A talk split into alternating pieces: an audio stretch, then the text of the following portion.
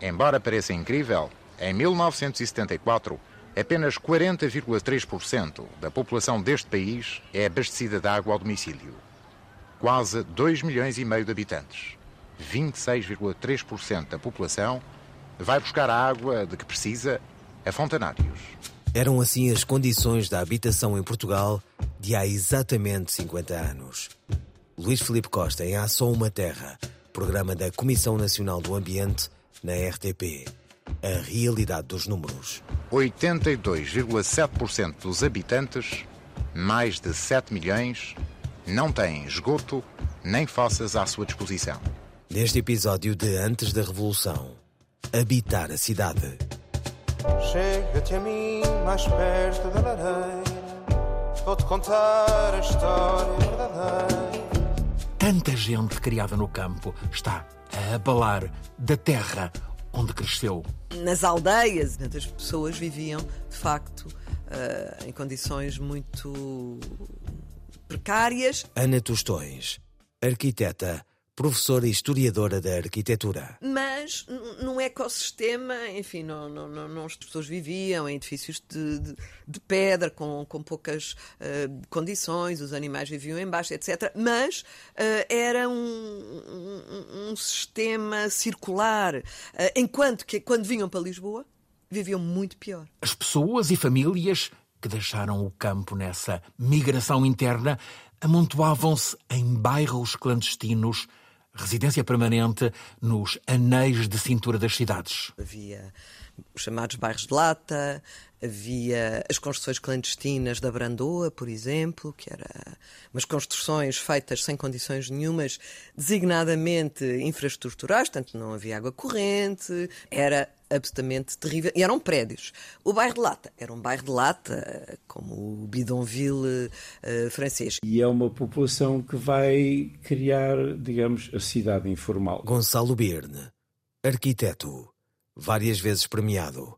Foi eleito pelos pares presidente da Ordem dos Arquitetos. Vai acelerar a criação da cidade informal em volta dos núcleos mais centrais da cidade. Isso acontece um, em Lisboa é muito visível, essas áreas que aparecem, em Setúbal também, porque são terrenos muitas vezes que são ocupados, que depois surge basicamente na autoconstrução e na autoajuda uma construção precária, uh, totalmente clandestina.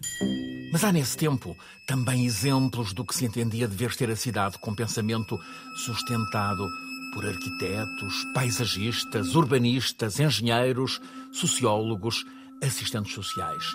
O Fundo de Fomento da Habitação permitia sonhar e construir bairros onde as classes sociais se cruzam. São lançados os alicerces para bairros de habitação social. No caso de Lisboa, levantam-se os olivais e chelas em terrenos que Duarte Pacheco tinha mandado expropriar a favor do Estado. O Ateliê de Arquitetura de Nuno Teutónio Pereira, com Nuno Portas, tem ação realizadora fundamental no planeamento destes bairros, com envolvimento de então jovens arquitetos. O projeto em que eu mais participei foi, foi a ser chamada Pantera Cor-de-Rosa, que é a habitação social em Chelas, zona N2. Uhum. É um projeto de 400, perto de 400, 400 e tal fogos, mas feitos ainda ehm, com a legislação do Estado Novo, numa operação coordenada por um organismo que é notável, no, e estamos a falar em Lisboa, não é? o Gabinete Técnico da Habitação, que organiza, projeta e constrói o bairro de Olivais Norte, Olivais Sul e uh, Chelas. Esse mudar de pele da cidade, que passa pela discussão intensa com a população, no caso de Lisboa, chega a seguir Atilheiras. É um bairro novo que vai ser feito com um ponto central, que é um grande equipamento, um centro de terceira idade, portanto, já entender que a geriatria vai ser um, uma questão. a, a aldeia existente tinha um convento e, enfim, casas eh, vernaculares, populares, é integrado no plano e, e, por isso eu acho que é muito um plano museu que resulta uh, de uma, do conceito de cidade-jardim. Apesar destes exemplos, Portugal estava atrasado muito em relação ao que acontecia no resto da Europa no que a arquitetura diz respeito. Por exemplo, na reabilitação, de que pouco ou nada se falava.